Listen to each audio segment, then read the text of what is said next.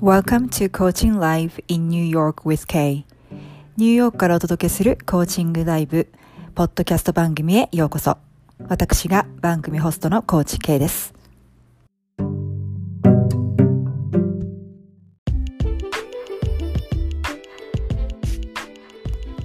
Hi everyone, thanks for tuning in today. I just wanted to chime in and quickly introduce myself as well as what my podcast program is about. はい、皆さん、本日もチャンネルを合わせていただきましてありがとうございます。この番組では1998年よりニューヨークに在住しております私、コーチ K がシナリオなしのコーチングセッションを公開して皆さんにもっとコーチングを身近に感じていただくための番組作りをしております。また、えー、私のコーチング体験者、世界各国で活躍するコーチ仲間や、様々な分野で活躍されている方々をゲストにお招きして、皆さんが壁にぶつかった時のヒントとなるようなお話をお伺いしたり、私のソロエピソードでは、人生のステージが変わる時や、物事がうまくいってない時に突破口となるような考え方、ワークなどもお伝えしていきます。生活クオリティ向上コーチ、夢の実現が加速する環境デザイナーとして、キャリア、起業、人間関係、 global public speaking、ライティング、海外、英語、フィットネス、美容、メイク、ファッション、本の世界、スピリチュアルな世界と目標達成率100%の実績から皆さんをサポートしております。またほぼ毎回番組の終わりには日本人の英語が上達するためのアドバイスもしております。番組についてのご質問やリクエストを受け付けておりますので、えー、私のインスタグラムのアカウントの DM もしくは番組の概要欄に貼り付けております私のウェブサイトのお問い合わせフォームからぜひご質問リクエストをお寄せください。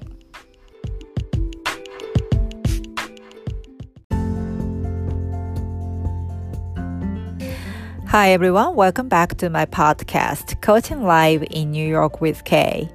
Guess what? I am actually broadcasting from Japan. I am visiting my family. Uh, I arrived last month in October. And for the first two weeks, I had been working New York hours. Um, well, nights, days and nights are backwards. So it was a little bit tough. Uh, but I appreciate the fact that I was able to do so uh, while I was in quarantine so that I didn't have to you know, waste my time while I was in Japan. And after that, I was um, enjoying um, time away from work with my family and friends. And I had a very exciting meeting and event with Tomoko Ono, who had joined my podcast as a guest a while ago. She is a Reiki master, if you remember, and a hypnotherapist. So um, I learned that she happened to live close to where my family lives. So we decided to meet up for the first time. And we thought, why not to do as an Instagram live? はい、皆さん、こんにちは。えー、お元気でしょうか、えー、久々なんですよね。あの、ゲストインタビューが、えー、続いて、またはインスタライブで続いてたんで、これで生で、 えー、と、皆さんに、えー、語りかけるっていうのは、すごく久しぶりになるわけですけれども、えー、実は私今日本にいます。えー、先月10月の10日だったかな ?11 日、11日ですね。日本に着いて、それから約2週間、えー、待機期間は、えー、ニューヨーク時間で仕事をしていました。朝と夜が逆だったので結構タフでしたけれどもね。で、その後、えー、休みを撮っています。本当にね、こういう時代になってリモートで働くことが普通になったので、えー、こうやってね、日本からでも、えー、働けるニューヨークの仕事ができるっていうのは本当にありがたいことだなと思いました。で、その後はね、えー、まあ、家族やお友達と会って、えー、久しぶりのタイムオフを楽しんでいるわけなんですけれども、えー、なんとですね、えー、以前、えー、この私のポッドキャストにゲストにおいでくださいました大野智子さん、えー、覚えてらっしゃいますでしょうか？えっ、と、大野さん、ともこさんは、霊気マスターであり、またヒップノーセラピスト、太鼓、ごめんなさい、えー、対抗睡眠ですね、えー、の、えー、スペシャリストの方で、えー、インタビューセッションを行った行ったものをポッドキャストで公開したことがあるんですけれども、えー、その後もインスタのでコラボライブ、えー、ともこさんのゲームを作ったりともこさんをコーチングしたりまたは2人で、えー、いろいろ地球ゲーム 宇宙ゲームについて語ったりとかして、えー、ででえー、っとともこさんが、えー、私の実家日本の実家の近くにお住まいであるっていうことを、えー、分かったのでたまたまですね。で、えーと、予定を合わせてお会いしましょうという運びになりとてもあの exciting で、えー、もともとねずっと前からなんか知ってるような感じだったんですけれども実際に face to face でお会いするのはこれが初めてだったんですね。でどうせお会いするんだったらじゃああのインスタライブも一緒にやりませんかということで、えーとすごくおしゃれなですねスタバの中庭でえー、インスタライブを行ったんですけれども、えっ、ー、と、ちょっとね、Wi-Fi の電波が悪くて、えー、一応インスタグラム、えー、まだの方はフォローぜひしてくださいね。えー、k.kay.saito ドットコーチング COACHING がハンドルネームっていうかアカウントネームになります。で、そちらに、えー、IGTV のアーカイブ残してるんですけれども、Wi-Fi のコネクションが悪くて、すごくえー、ともこさんのいい話をしている途中でですね 切れてしまったので続きはあのまた私がニューヨークに戻ってからまたコラボライブしましょうねっていうお話をしたんですね。でしかも後半戦あのともこさんのアカウントで最初私のアカウントでやってたんですけれどもお話をしてただやっぱりそちらでも Wi-Fi が つながってなくてなんとですね、えー、一生懸命ともこさんが素晴らしいお話をしていたのに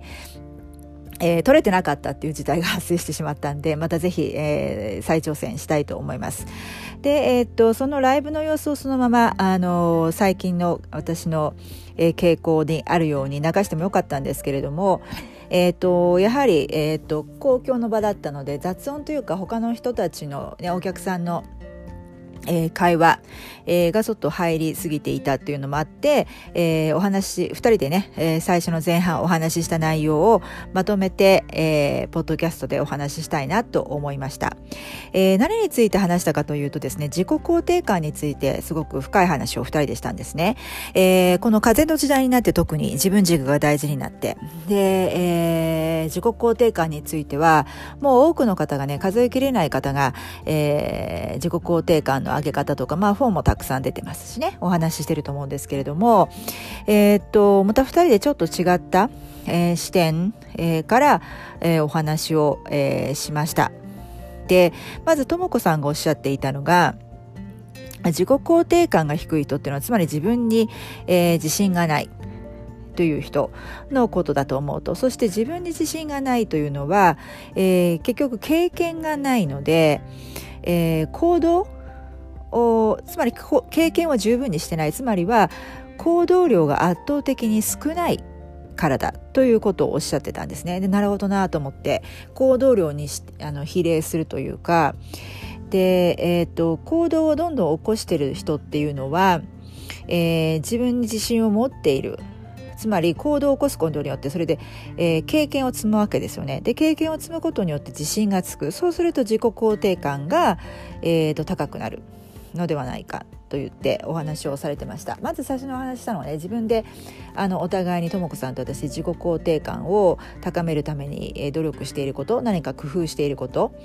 え意識していることっていうことでお話したんですね。でその点をえーと、行動力がとにかく行動することっていうことをとも子さんはおっしゃってました。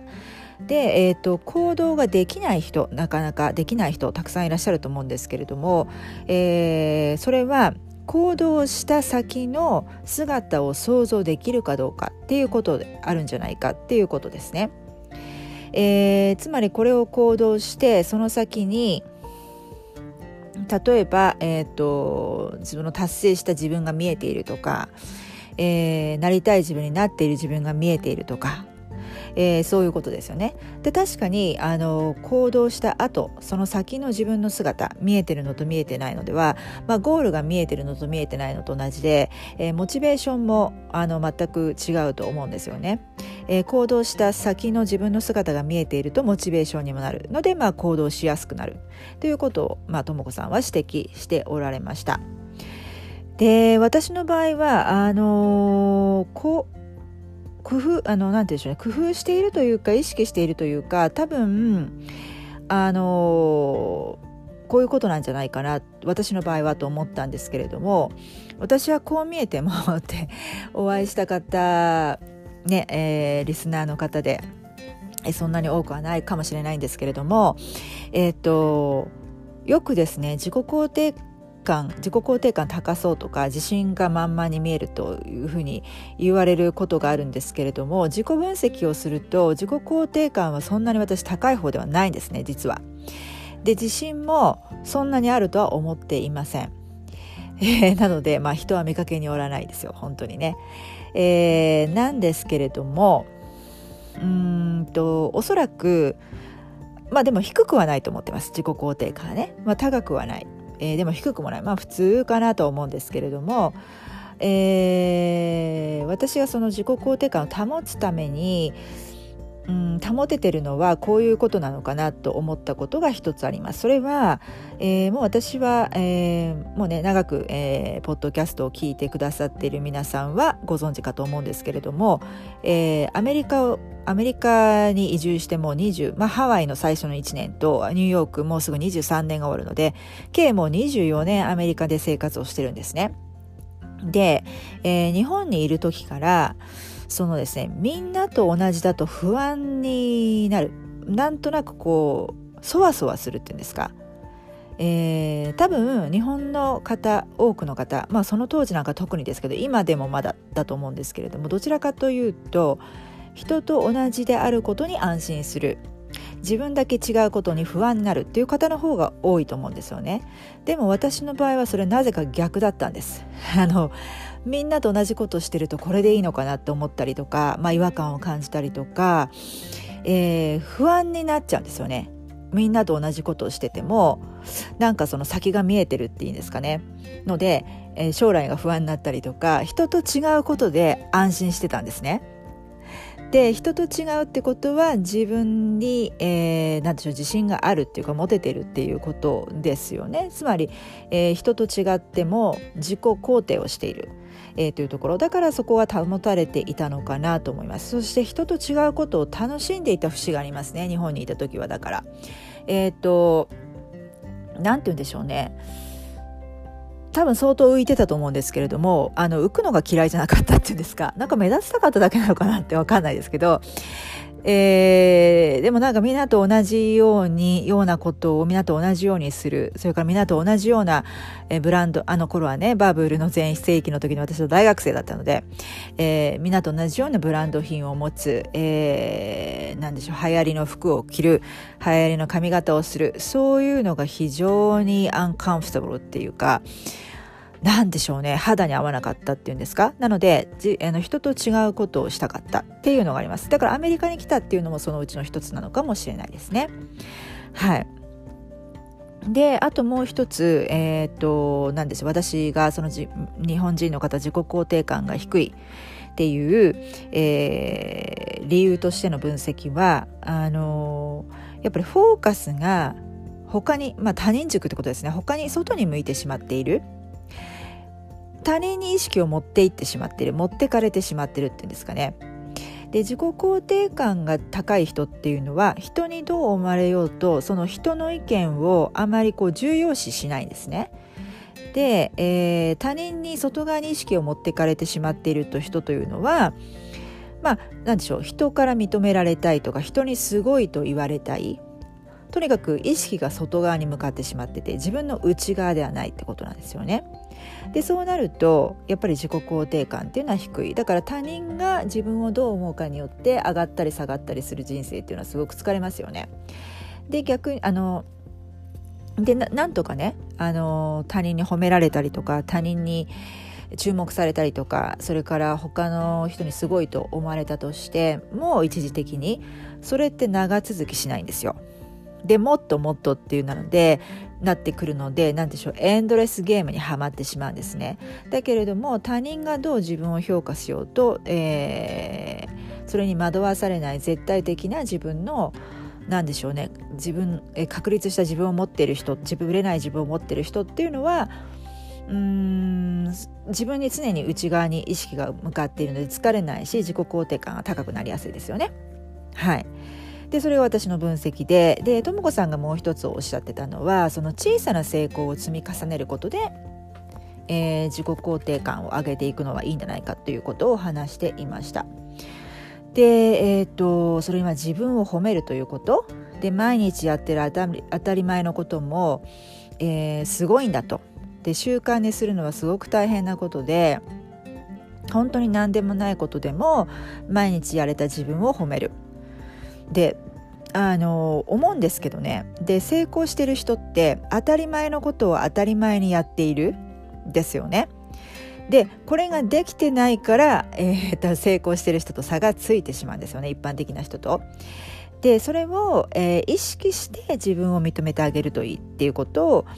とも子さんは言っていました。で私が思うにそれってその瞑想とか英語の勉強も同じで、えー、多分やっていること自体はあのなんでしょうね。あの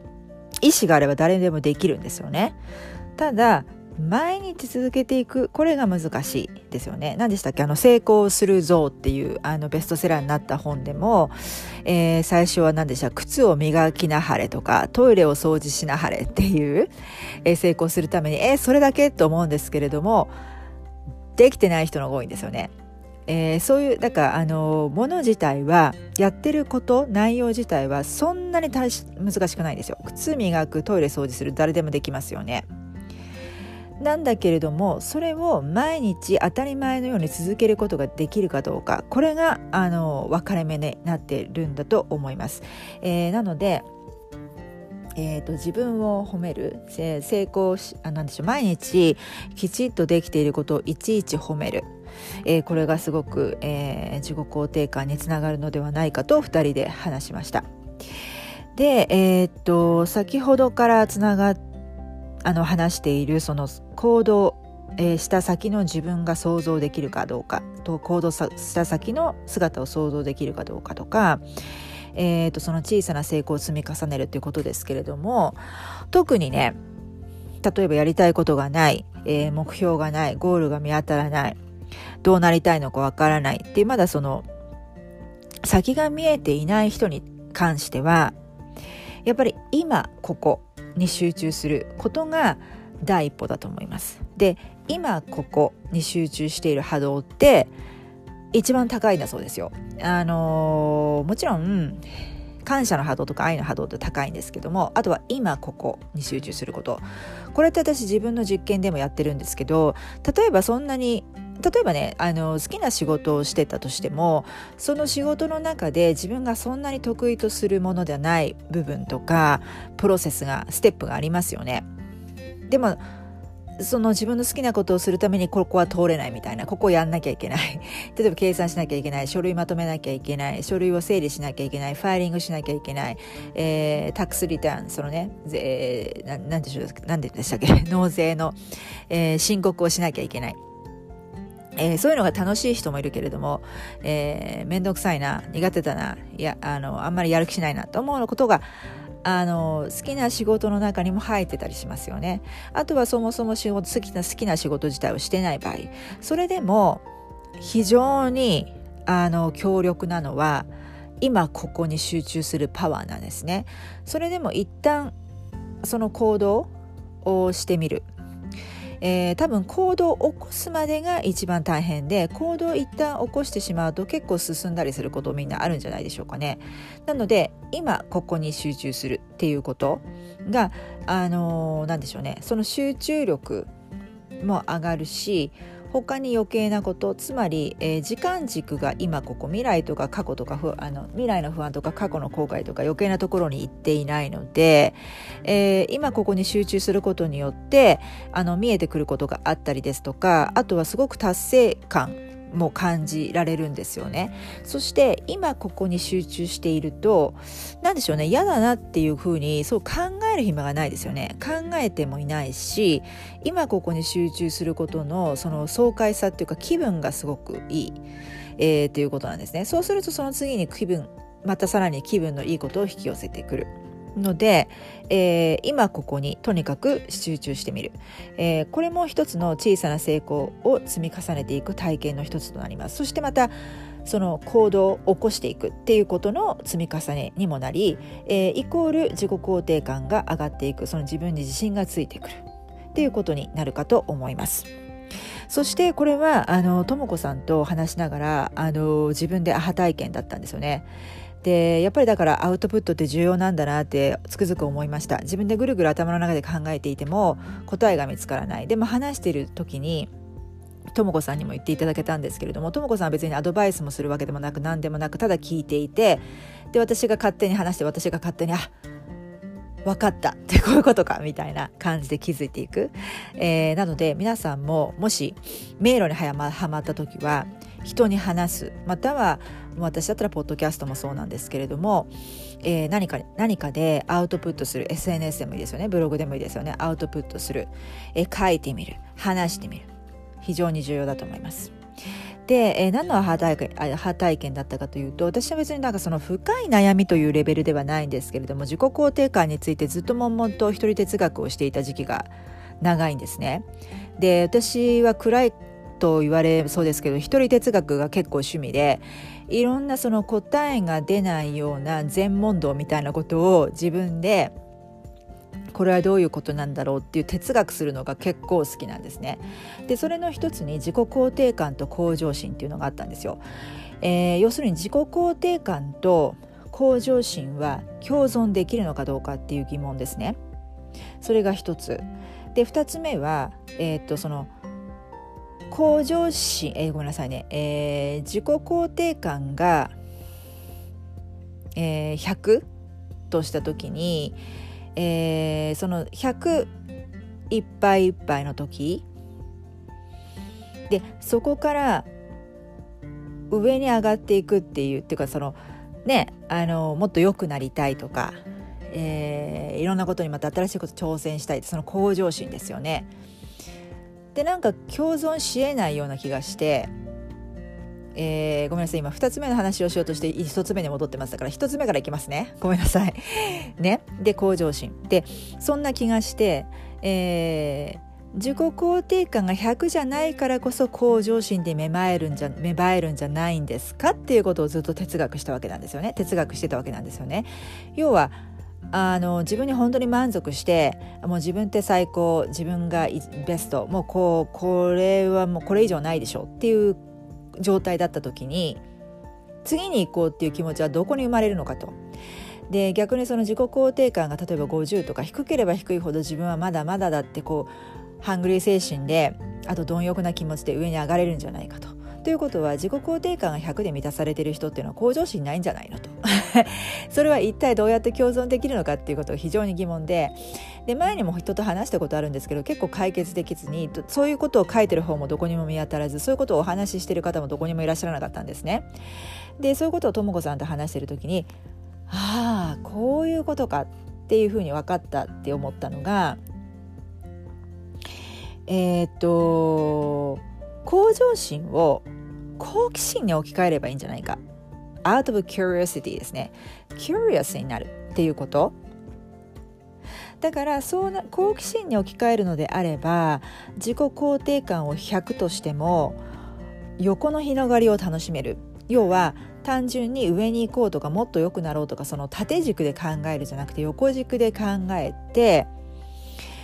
あこれ面白そうだからやってみよう。あもうちょっと上に行ったらどうなるのかな。面白そうだからやってみよう。これ新しいことに挑戦してみようっていうその好奇心がベースになってる。その上へ上と自分はダメだダメだ。もっと上に行かなきゃもっとさらに上にはこんなにすごい人がいる。私なんては全然ダメってそういうベースではなく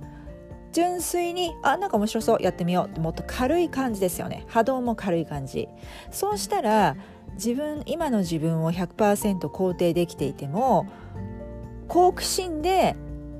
あのたまたま上のレベルに行けるとか好奇心でもっと人と人とのつながりができるとか好奇心でもっとなんでしょうね自分の夢が広がっていったりビジネスが広がっていったりするこれこれだと思ったんですよ。で考えてみたら私今話しててこれは今話してた時の気づきですけどもだからアウトプットって重要なんですよね。あの自分のメンターコーチあのポッドキャストにも一回出ていただいているデボラですけどにも言われたことありますね。あの just a, uh, I'm, I'm just curious っていうことでちょっと興味があるんだけどもこれはどうなのってだからコーチとしてそういう聞き方もできる out of curiosity でその curious で自分の例えばあの行動することが怖い人っていうのは多分失敗するのが怖いっていうのもある理由の大きな理由の一つとしてあると思うんですよね。だからその行動して怖いと思った時に、えー、あごめんなさい失敗するのが怖いと思った時に、えー、実際にこう行動してみてうまく自分の計画通りにいかなかった自分が予想してた通りにいかなかったってするとするじゃないですか。その時に自分をジャッジしてしまって自分ってやっぱりダメだって肯定自己肯定感を下げるのではなくてはてはて何が起こったのだろうっていう、えー、キュリアスになって好奇心を持ってえー、物事を観察するで人に対してもあの他人に対してもジャッジするんじゃなくてあこの人はどうしてこういうふうに考えるのかなってただ単に興味を興味を持つってことですね。うん、そうするとあの向上心の話に戻りますけれども、えー、自己肯定感と、え、共存できるのではないかつまり向上心を好奇心に置き換えるということですね。で、えーと、さっきお話ししたその2つ目っていうのは何でしょうね。えー、っとなんか人からその褒められた時に、えーまあ、その場で一応「ありがとうございます」と素直に受け取るんですけれどもあのその少し経った後とかあと内心で「いやいや自分なんか」っていうふうに否定してしまう自分が常に存在していてその理由っていうのは何でしょうね。天狗になるのが怖いっていうなんかちょっと恐怖なんですよね。えー、なんでしょうね。あと勘違いしたくないっていうんですか？あの人から言われてあやっぱ自分ってすごいんだよね。っていうふうにもしかして全然すごくなかった時に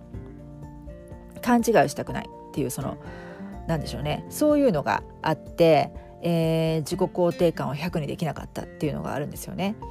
でえー、っとそれはまあ謙虚な気持ちを忘れないことっていうこととかあとは自分でそのすごいんだけどあの謙虚な気持ちを持っている人をこういう人っていうので理想に置くといいんじゃないかっていうふうにとも子さんはおっしゃってたんですけどもうーん何でしょうねそのバランス感が自分でその取れずにいるっていうのが、まあ、その2つ目の悩みというか、まあ、一人哲学の部分だったんですけれども。えー、っと何でしょうねまあその反面教師となるような人たちを見てきたっていうのもあるんですよね。あの非常にえー、ちょっと言われただけで、まあ言われ、人から言われなくてもそういう天狗な人っていますよね。なんかわからないけど、えー、自信満々な人っていうか、その、えー、自分の能力よりも自分を上だと思って勘違いをして、まあそういう人っていうのは後に、まあ、あの、うまくいかなくなっていくわけなんですけれども、でもそういうふうになりたくないなっていう、でこう自分を抑えちゃう部分があるんですよね。だからそのバランスに関してはちょっとまだ解決策は出てないんですけれども、えー、もし、えー、のポッドキャストをお聞きの方でね私はこういうふうに工夫をしているというのがあればあのぜひぜひあのシェアをしていただきたいなご連絡いただきたいなと思うんですけれども、まあ、これも好奇心に置き換えるといいんでしょうかね。人から褒められるありがとうございます、えー、で自分を認めてあげるでもそれで謙虚な心を忘れずにいる、えー、でも多分人って褒められすぎなんで持ち上げられ続けているとうんどうしてもなんかやっぱりあの人から褒められるのって嬉しいじゃないですか。だんだんそういうふうに脳が勘違いをしていくんじゃないかなっていうそうもなってないことを私は恐れているんですよね。あの、すいません、複雑で。めんどくさいんですよね、本当に私は。えー、なので、皆さんもし良いアイデアがあったら、あの、ぜひぜひ、あの、シェアしていただきたいなと思います。で、えー、っと、あと、ともこさんがおっしゃっていて、それでそのインスタのライブは途中で切れちゃったんですけれども、えー、自分を神と思うということをおっしゃってました。で、鏡というのは、えー、っと、鏡でひらがなで書いて、えっと、その自分の画を取ると神じゃないですか。だから自分の画を取った時に映る姿っていうのは神の姿である。えー、ということをおっしゃってておおなるほどと思ったんですけど、えーと、自分が神自分の神の、えーと、分け御霊であるということを人を忘れてしまっていて、えー、自分をけなすということは神の創造物をけなすということにもなるんじゃないかなって私は思っていてそうすると非常神に対しての侮辱ですよね。うんであの神様って全員を何でしょう完璧な存在として作り上げてくださっているわけなので、えー、自分に必要なものはすでにもう自分に全て備わっている I have all that I need なんですよね。I already have all that I need っていうことでもう全て自分は持っている。だから外側にさっきの話に戻るけども外側に意識が集中してこれも足りないあれも足りないこれも欲しいっていうんじゃなくて自分の内側にどんどん向けあの意識を向けていくこと。私はこれもあるこれもできる、えー、これも、あのー、経験してきた、えー、こんな挫折を乗り越えてきた、えこんな風に人を幸せに、え今日はできた、えとかね助けられたとかね、あのその自分がすでに持っているもの自分はもうすでに必要なこと自分がこの世に生まれて魂の目的を達成するために必要なものは全て備わっているっていうことに意識を向けることで自己肯定感っていうのは高くなっていくんじゃないかなって私は思います。えー、皆さんのね自己肯定感についての、えー、ご意見とか悩みとか、えー、ありましたらぜひぜひあのご連絡いただきたいなと思います。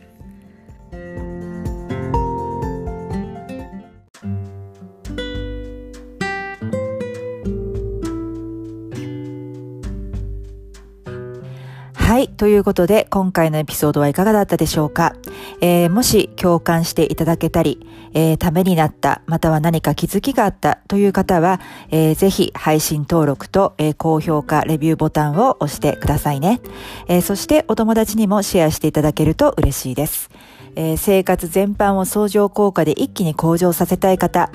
特定のエリアの目標を必ず達成したい方、現状を変えたい方、毎日を今より楽しく生きたいけれども、どこから始めたらよいかわからない方、えー、私、高知系と二輪三脚で一緒に新しい景色を見に行きませんか？えー、無料体験セッションのお申し込みは、えー、番組の概要欄に、えー、リンクを載せておりますので、えぜひそちらをご覧ください。えそして今、え自分らしく生きる7つの秘訣の無料冊子もプレゼントしております。えそちらも合わせて、え番組の概要欄をご覧ください。えそれではまた、ポッドキャストでお会いいたしましょう。コーチ K でした。Thank you so much for stopping by and sticking to the end of the show today. I hope you really enjoyed today's episode and come back and see me again in another episode. I can't wait to see you then. Bye.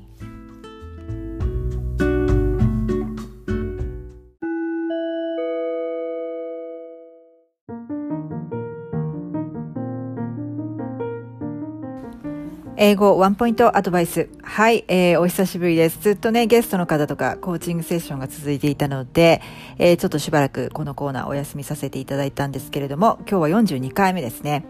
えー、っと、まあ、引っ越しをしてですね、いろいろ、あの、自分が過去に勉強した英語の本をまた整理し直して、えー、最近またそれを開いてチラチラ見たりとかしてるんですけれども、その中でまた、えー、っと、私がよく見ていた日本語の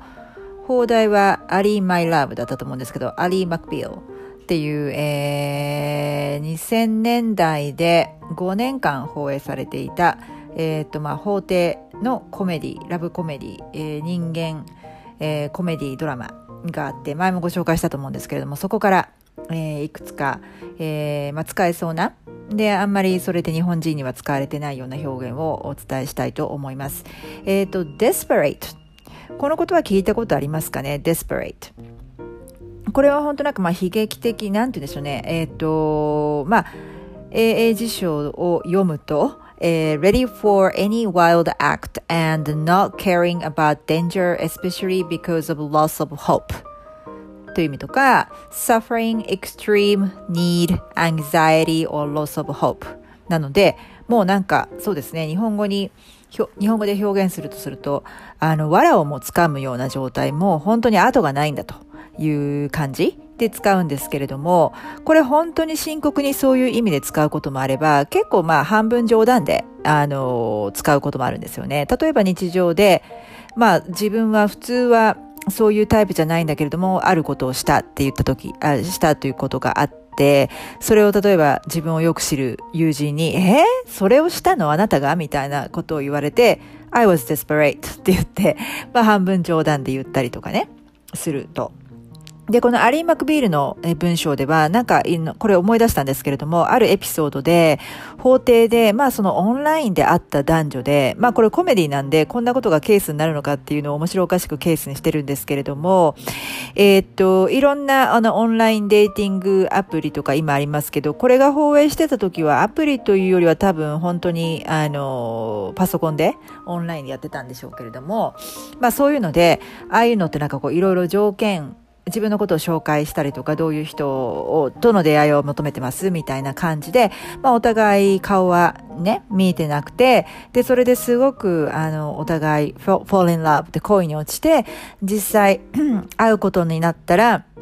相手の男性は身長を書いてなかったんだか、書いてても高めに書いてあったんだか知らん、わからないですけれども、えー、まあ、いわゆるダウン症候群の方だったっていうね、あの、あの、little people ってここでは言ってますけれども、えー、方だったというので、それで、まあ、なんか騙されたみたいな感じで女性が訴えたみたいな、えー、その、要は、えー、そのオンラインデーティングに費やしたお金と、あの、それをね、あの、知らないでずっとこう、文通じゃないですけれども、オンライン上でコミュニケーションしていた自分の、私の時間を返せみたいな、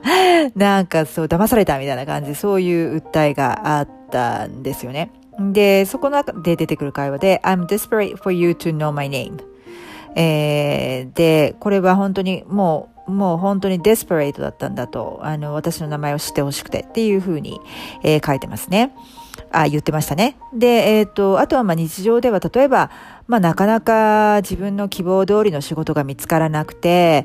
なんかすごく、あの、自分の経験スキルよりも下、あの、まあちょっとエントリーレベル的な、あの、仕事、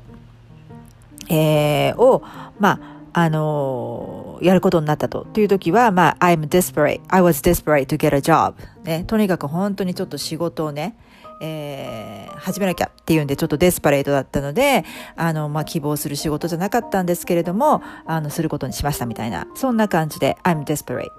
というのを使って、えー、見てください。から、ちょっと、さっきも言いましたけど、冗談半分で、あの、使うこともできますね。えー、まあ、そこまでシリアスじゃなくても、I'm desperate for water とかね、I was, I was desperate for something to drink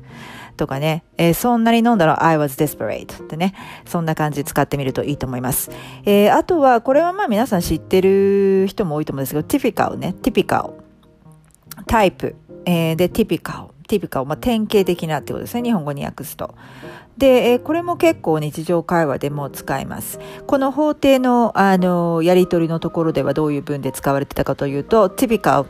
As long as she is beautiful, it doesn't matter to a man what she is inside. ああ、それ典型的だよね。まあ、あの、まあ、彼女が美しければ、あの、男性にとって中身がどうとかって関係ないんでしょ？みたいな感じの、まあ嫌味の、えー、っと、ステートメントっていうかね、多分ほ、あの、弁護士が言った言葉だったと思うんですけれども、あ、それ典型的だよね、ティピカっていうのを文章の初めにつけるっていうのを、あの、試してみてください。あともう一つ、これ会議とかでも使えると思うんですけど、get off the track. track. track っていうのは t-r-a-c えー、K ね、えー、track。